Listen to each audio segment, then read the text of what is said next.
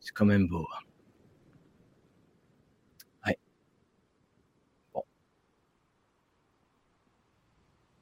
attendez la mer. Beau, hein. Bon, oui, vous l'avez compris. Vous l'avez compris, je ne suis pas dans l'auberge. Et vous l'avez entendu, ou en tout cas, vous n'avez pas entendu la voix sémillante et à l'accent si caractéristique de, de Fabrice et euh, ces euh, petits euh, anglicismes que, que je salue. Eh bien, ils ne sont pas là ce soir.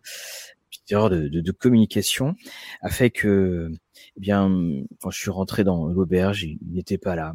Alors, euh, Gruc, serveur de New York, m'a donné une outre de vin, celui que j'aime pas trop en plus, mais bon, j'allais pas lui dire, j'allais pas lui dire. Et puis par la la voix du la magie des mots, je me suis dit, ben, je vais quitter l'auberge. Et puis j'avais envie de regarder la mer, et je suis en ce moment en train de vous parler de Dambras, qui est au, sud des royaumes oubliés. Et je suis dans la baie des dauphins dansants, qui est un des plus beaux endroits de tous les royaumes, de tous les royaumes oubliés.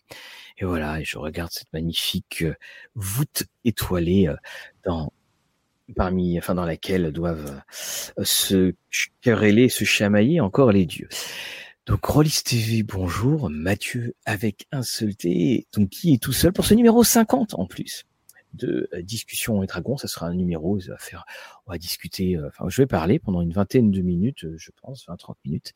Et donc, où que vous soyez, euh, eh bien, soyez les bienvenus. Faites attention si vous conduisez, quelle que soit d'ailleurs l'heure du jour ou de la nuit. Alors, pour ce petit numéro, bah, c'est un numéro 50. Donjon Dragon va avoir 50 ans. Eh ben, j'avais juste envie de, de parler de la relation au jeu. Euh, et puis, ben, comme comme euh, Fabrice n'est pas là, ben, je vais parler de ma relation au jeu. hein, on n'est jamais mieux servi par soi-même. Et c'est c'est- Donjon Dragon, c'est à la fois une histoire euh, extraordinaire, c'est aussi une histoire qui est faite de, de frustration.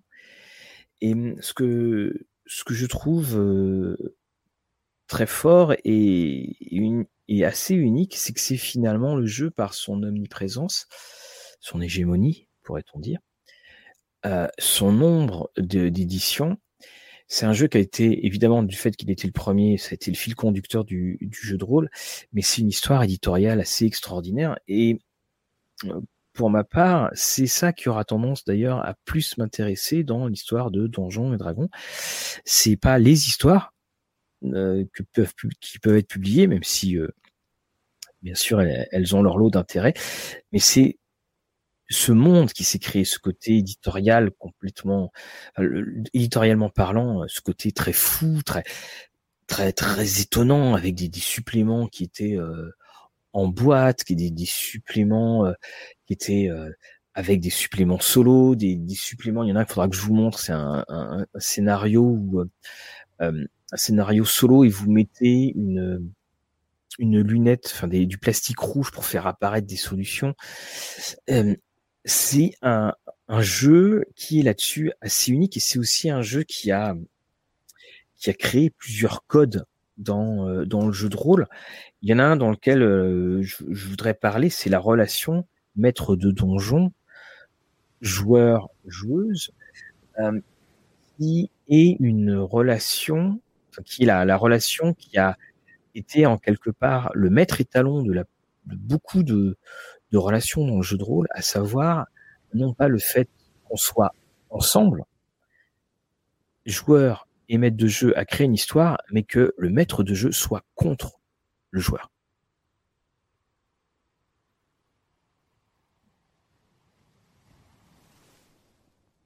Et voilà, les petites pauses, hein, ça sera le, ça sera le, juste la mer. Et on, on le voit souvent, cela, il y a cette espèce de, comme c'est un jeu qui est axé sur le gain, comme c'est un jeu qui est euh, axé sur la récompense, et que cette récompense, elle va se traduire en amélioration de son personnage, il y a le, le maître de jeu et lui, qui- lui, il va donner cela. Et d'un côté, donc, on a ce côté le maître de jeu paternel qui récompense, et puis on a le côté les maîtres de jeu paternel qui punit avec ce ah, vous allez voir mon méchant, euh, vous allez voir ce qu'il va vous faire. Il y a que dans euh, euh, Donjons et Dragons où, on a ça. On n'a pas trop la formule. Là, je vous préviens, même si mes joueurs qui m'écoutent savent que je dis souvent, il y a un moment, il faudra peut-être fuir. C'est ah, vous allez voir. Il y a toujours ce, cette espèce de défi et on le voit d'ailleurs dans les, les mimes qu'on peut voir sur Internet, par exemple, le fameux dessin. Vous voyez une créature monstrueuse et puis c'est euh, le, le, le, maître de donjon qui prépare sa partie, puis après on voit des petits chatons et puis euh, le méchant du maître de donjon qui, qui, a été explosé par par les joueurs. On a ce côté, euh, cette dualité de celui qui va à la fois qui veut faire souffrir entre guillemets les joueurs, mais de toute qui va pas les tuer parce que sinon, bah, s'il y a plus de joueurs, il y a plus de maître de jeu. Et puis également le côté de, bah, vous savez, je peux quand même vous donner ceci, il y a tel tel objet. Et cette relation-là, je la trouve, euh, elle est restée pendant euh, très très longtemps. Le côté du soit du maître de jeu ultra sadique, soit du joueur euh, ultra rotor, et ça s'est aussi vu dans alors ça c'est évidemment indirect, mais dans, dans l'origine très simulationniste wargame de Donjons et Dragons, le fait qu'il y ait des figurines, avec la, taille de la figurine d'ailleurs, le fait qu'il y ait des figurines aussi euh, le fait qu'on positionne pour savoir si oui ou non on est pris dans euh, euh, dans le cône de feu, ça fait office de, de, juge de paix parce qu'il y en a eu des disputes pour dire ah mais non j'étais pas là mais si t'avais dit que ou alors les interprétations emplies de mauvaise foi pourrait-on dire parfois de certains sorts et tenez, je, viens de, je suis tombé un chiffre d'ailleurs sur les sorts. Il y a 495 sorts dans euh, Donjons et Dragons 5. Et hum, c'est une, euh, une manière qui maintenant a un petit peu disparu parce que qui s'est atténuée euh, parce qu'on on insiste vraiment sur le côté euh, amusons-nous tous et hum, aussi parce que que ce soit les systèmes de jeu ou que ce soit aussi la montée d'expérience, ça soit une euh, bien ce n'est plus du tout comme dans les éditions les éditions précédentes.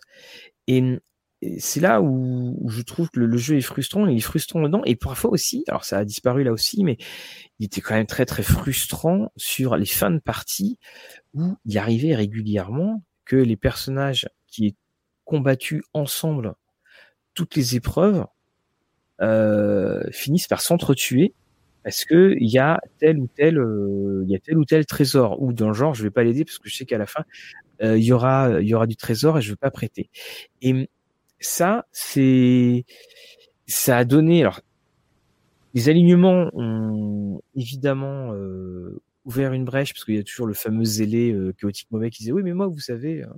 Donc ça, ça, ça disparaît. Mais c'est vrai que pendant très longtemps, cette euh, cette union, l'union qu'on peut avoir dans le jeu de rôle, le côté coopératif, eh bien, de par la création d'une d'une rareté, c'est-à-dire l'objet magique ou euh, cet argent qui était proposé, eh bien, on avait ainsi des, euh, des, des, tensions qui allaient à l'opposé de ce qu'on de ce qu'on pouvait. Vous imaginez la compagnie de la lance en Dragonlance qui se tape dessus parce qu'à un moment ils trouvent un objet. Et on n'avait pas ça dans, dans des jeux, bah, les jeux Chaosium, parce que les jeux Chaosium, ce sont des, des jeux sont euh, des jeux de pourcentage, c'est pas des jeux à niveau. Et on se rend compte quand même que le jeu à niveau a, provoqué de, nombreux, nombreux torts à une certaine ambiance. Alors évidemment, après, euh, ce côté, euh, bon, on sait jamais, peut-être que celui qui est à côté autour de la table va nous jouer, va nous jouer un tour pendable. C'est aussi rentrer dans, l'ADN du jeu. Mais alors que on prend dans euh, le fameux appendice N les différentes sources d'inspiration. Bon, on n'a pas trop quand même, euh, on n'a pas trop euh, dans les sources d'inspiration les comportements qu'on pouvait avoir chez certains joueurs.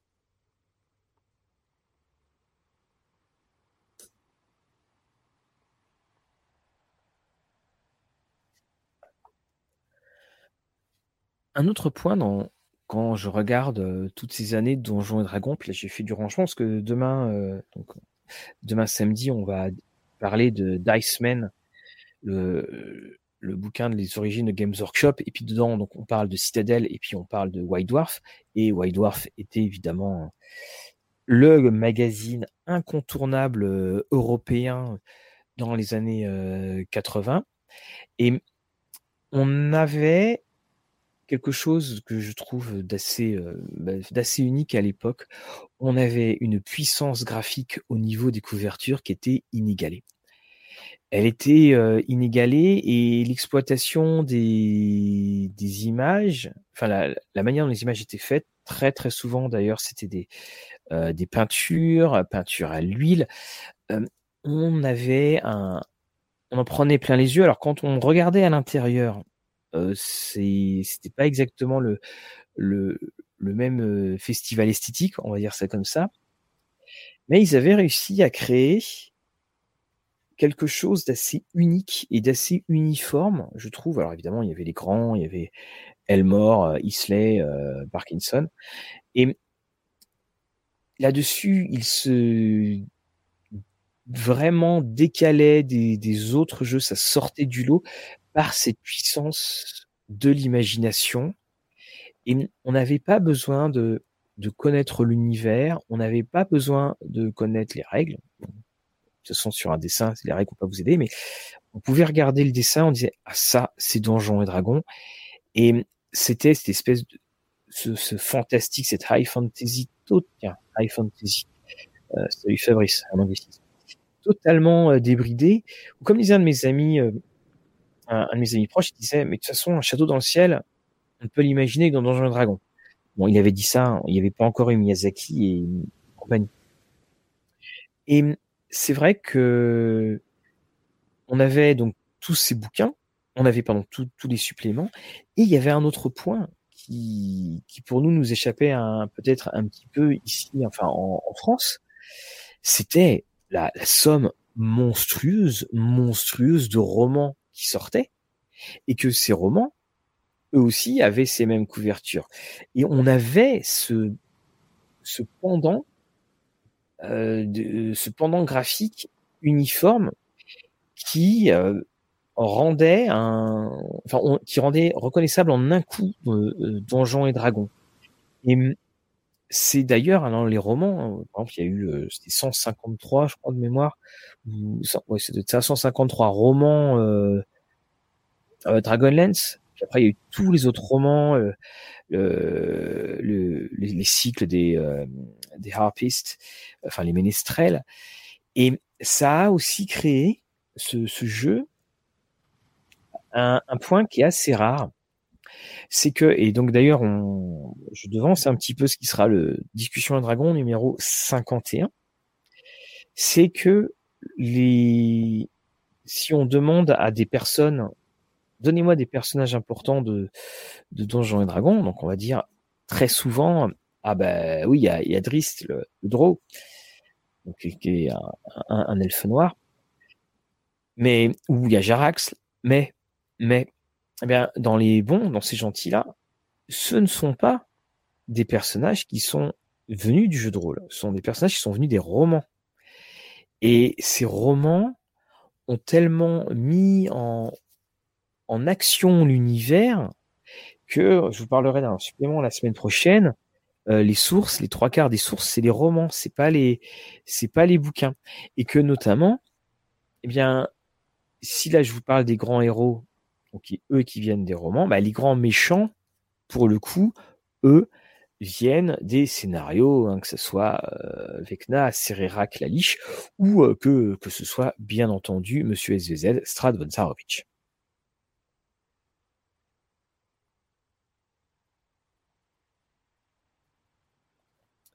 Et c'était intéressant de, de souligner cela parce que, euh, mis à part Vampire, le Donjons et Dragons est le seul jeu qui a eu une telle déclinaison roman.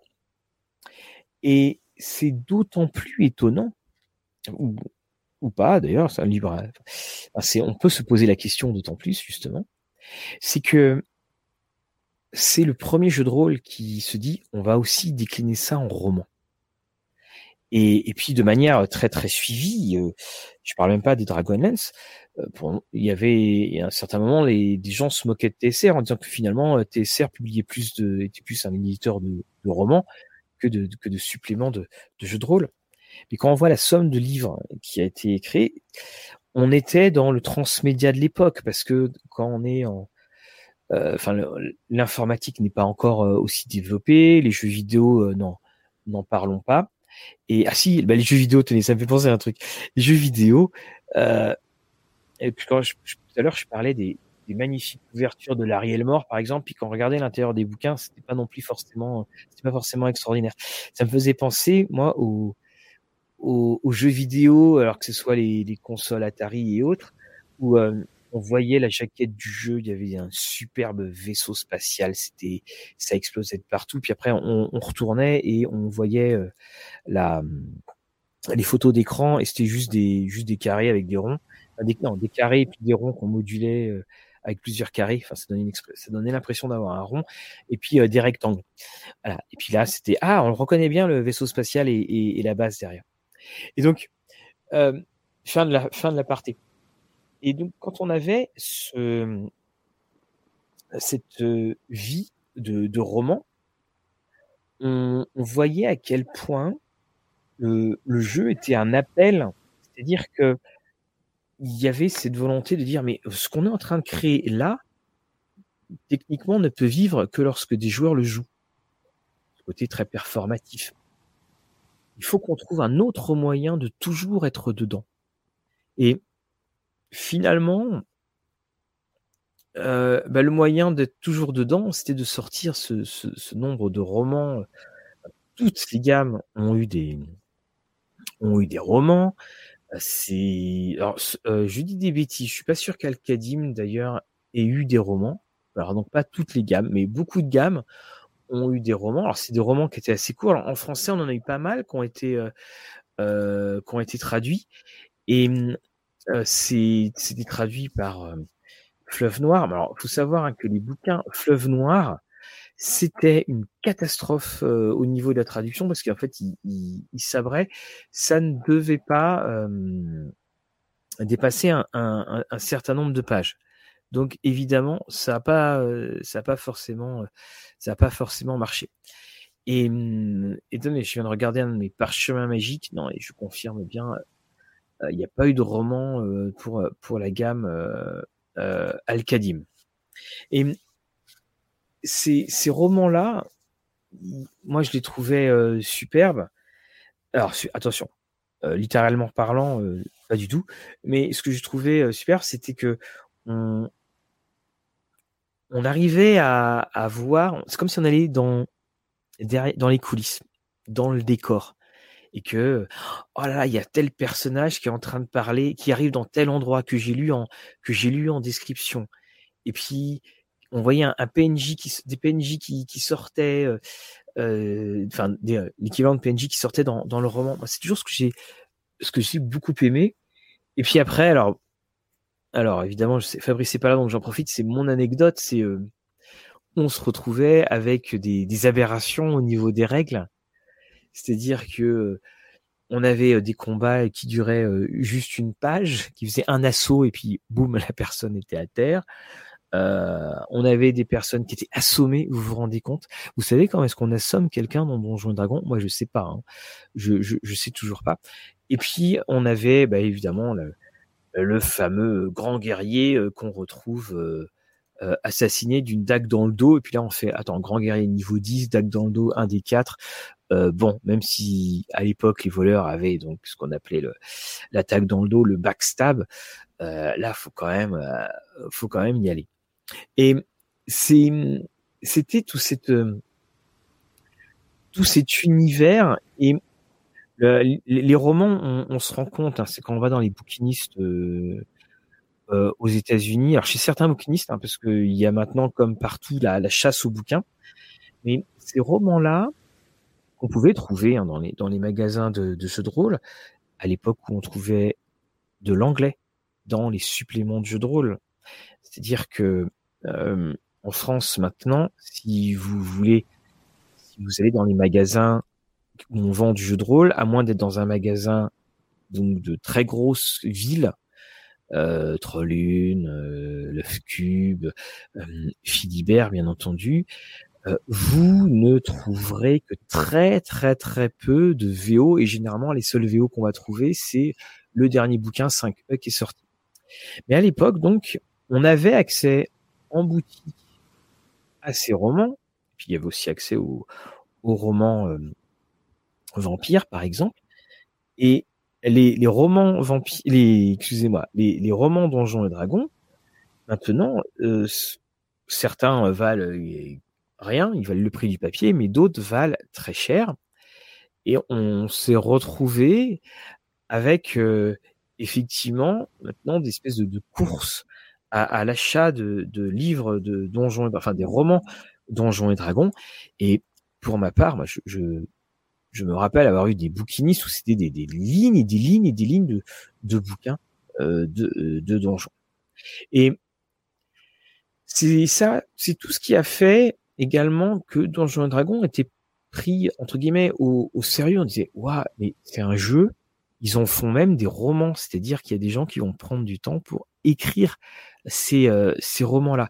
C'est dire l'appel que ça que ça a été, c'est dire les, les, brèches que ça a pu euh, euh, que ça a pu ouvrir et qu'effectivement on s'est mis à, à copier Donjons et Dragons, à faire des choses qui étaient enfin, copier.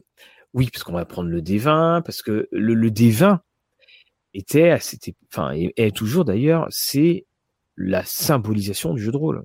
C'est donc Donjons et Dragons.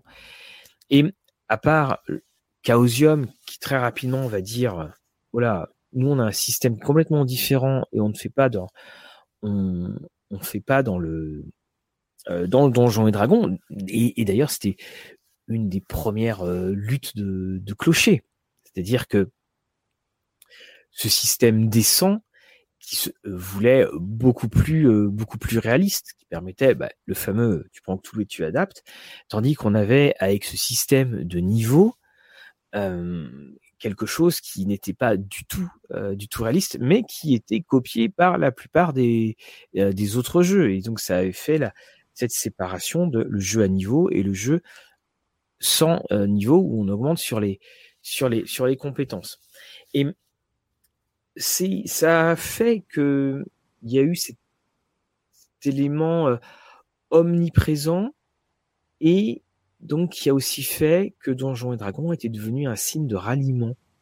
C'est-à-dire qu'on on, aimait ce petit côté de les gens savaient pas ce que c'était que le jeu de rôle, ou ils pensaient que c'était le jeu drôle en, en, en un seul mot, mais soudainement quand quand on se quand on reconnaissait un dé ou euh, quand il y avait un livre qui était sorti ou une allusion ah ah toi tu fais tu fais du jeu toi aussi et, c'est ça qui est, que, que j'aime beaucoup dans Donjon Dragon Donjon Dragon c'est par exemple le seul jeu dont je réachète j'achète régulièrement euh, des suppléments d'occasion quand ils sont pas euh, pas trop chers bien sûr.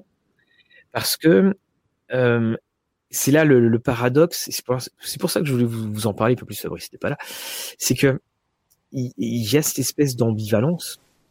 Il y a des il y a des suppléments où je me rappelle, je me dis mais qu'est-ce que c'est que cette daube quand c'était sorti? Et là, je les ai rachetés. Entre nous, souvent, quand je les relis, je fais mais qu'est-ce que c'est que cette daube? Ça, c'est très clair. Mais c'est comme si on cherchait à reconstituer euh, quelque chose il beaucoup de ces suppléments que j'achète, c'est pas des suppléments auxquels j'ai joué, c'est des suppléments que j'avais vus en magasin et notamment parce que c'était des les dessins étaient beaux ou parce que parce qu'il y avait aussi une sacrée générosité de matériel à l'époque. Ça, il, c'est un des points les, les, plus importants. Quand on ouvrait la boîte, il y avait des trucs. Hein. C'était pas euh, euh, c'est c'était pas comme maintenant. Et c'est comme si je voulais reconstituer une sorte euh, d'entourage. Alors on m'avait, m'a souvent demandé ce que j'avais sur Donjon. Alors il se trouve que j'ai quand même beaucoup de choses, mais je suis pas non plus le complétiste. Donc, euh, euh voilà, mais j'ai pu avoir tout Alcadim. Donc à partir de là, je me suis dit ok, je peux arrêter. Les, les seules, seules gamme que je continue à vouloir compléter. Il y a notamment Lankmar. Enfin, c'est pas notamment, d'ailleurs c'est la seule, parce que même si j'adore la gamme Ravenloft, et j'ai récupéré Mask of the Red Death, et donc je, je suis, je suis très très content parce que c'était celui que je voulais absolument, et parce que c'était du, du Donjon et Dragon à l'époque victorienne, et donc et dans un univers entre guillemets euh, euh, Ravenloft, ambiance, bah, en fait, vraiment ambiance Bram Stoker. Mais il faut savoir qu'il y avait eu des systèmes, il y avait eu le, le supplément euh, for a Queen's and Country qui se passe à l'époque, voilà, il apparaît, euh, et qui se passe à l'époque euh, euh, victorienne, enfin Fiery Queen and Country, excusez-moi, et qui était avec le, le moteur qu'ils appelaient de jeu Amazing Engine. Et là, on était pareil dans une Angleterre victorienne avec des fées. Et c'est c'est ce que j'aime dans ce jeu, c'est qu'on a l'impression, enfin, il y avait tellement, tellement, tellement de sorties et que nous, en tant que Français, il fallait qu'on, euh, bah, il fallait pas les rater. C'est-à-dire que si vous étiez pas dans, à côté d'un magasin, euh, euh, si vous n'étiez pas à côté d'un d'un magasin parisien, euh, il y avait des chances que vous le ratiez. Si vous n'étiez pas à côté d'un magasin, tout court. Donc il y avait déjà tellement de suppléments, il y a eu tellement d'éditions, de rééditions, de modifications, que c'est un jeu où on a toujours l'impression qu'on redécouvre. Et non, pardon, excusez-moi, qu'on découvre. Et c'est ça que, que j'aime beaucoup. Parce que il y a toute une période, bah, pendant mes, ma vingtaine d'années à jouer que au monde des ténèbres, bah, au bout d'un moment, peut-être aussi parce que voilà, bah, le temps passe, puis qu'on n'est plus la même personne quand on a commencé, on, on a envie de quelque chose de moins torturé, et ce qui n'empêche pas de toujours jouer à des jeux du monde des ténèbres. Et on a envie d'aller dans un côté où le, cette espèce euh, d'ode permanente à la jeunesse, c'est-à-dire le, le, monter en niveau, le l'ode à la puissance. Vous avez remarqué, on voit jamais de, euh, de, de, personnage qui prend sa retraite. Euh, on a beau avoir des règles sur la vieillesse et qui peuvent s'appliquer pour les personnages de Donjons et Dragons, de toute façon, euh, comme je suis niveau 18, que je sois vieux ou pas, ça fera pas la différence. Donc, j'ai quand je me suis dit bon le monde des ténèbres c'est bien mais si on allait voir autre chose c'est vrai que c'était la gamme moi qui m'a le plus attiré parce que j'aimais beaucoup RunQuest et que je m'y intéressais et je voulais découvrir slash redécouvrir. Et autant vous dire que ben, on n'est pas déçu et que justement et là je voulais également vous remercier c'est pour ça que je tenais à faire ce, ce numéro c'est l'accueil que vous avez euh, fait à à Discussion et Dragon. On en est au cinquantième numéro. chaque fois, on se dit, on va, on va pas trouver, on va, eh ben, non. Mais surtout, c'est que ça, on arrive à trouver, mais surtout, c'est que, pour ma part, ça me permet aussi de beaucoup réfléchir à ma relation au jeu. Vous l'avez vu, hein, euh, enfin, vous l'avez entendu. C'est peut-être consacré à Donjons et Dragons, mais on est très, très loin, très, très loin, euh, d'être dithyrambique. On est dans des, vraiment une relation euh, haine-amour. C'est pour ça que je vous parlais de frustration au début de, au, au début de, euh, du podcast. Et néanmoins, il y a quand même ces choses qui sont assez uniques qu'on ne pourrait retrouver que dans Donjon, qui sont euh, ces mélanges de gestion d'objets magiques, cette magie euh, omniprésente, sur surpuissante, qui peut poser plein de problèmes on, est dans cet univers-là. On est aussi dans cet univers où, effectivement, euh, je fais quatre pompes, je passe niveau 3 et soudainement, on ne peut plus. Euh, on a beau me montrer, me braquer avec une arbalète, je rigole parce que je sais qu'une arbalète, ça ne fait que euh, des 10. Donc voilà ce qui est euh, Donjons et Dragons. Alors je suis désolé, hein, un petit peu décousu, mais j'espère quand même que j'ai pu vous, vous accompagner pendant votre euh, votre demi-heure. On va parler un petit peu du, du, programme quand même sur les suites. Donc euh, deux prochains numéros, ça sera les héros dans le Donjons et Dragons et les méchants dans Donjons et Dragons. On fera donc le, euh, le pendant. Ensuite, euh, nous ferons un live avec Fabrice qui sera un live vidéo, hein, comme fait euh, très classiquement. Ça clôturera pour cette saison euh, donc euh, discussion et dragon. À la rentrée, nous aurons Planescape avec Julien Dutel. Monsieur Chatham, je suis certain, Monsieur Chatham, que vous nous écoutez. Hein, J'ai mes sources. on va se recontacter et on va faire ce numéro extra large et double XL, triple XL sur les royaumes oubliés.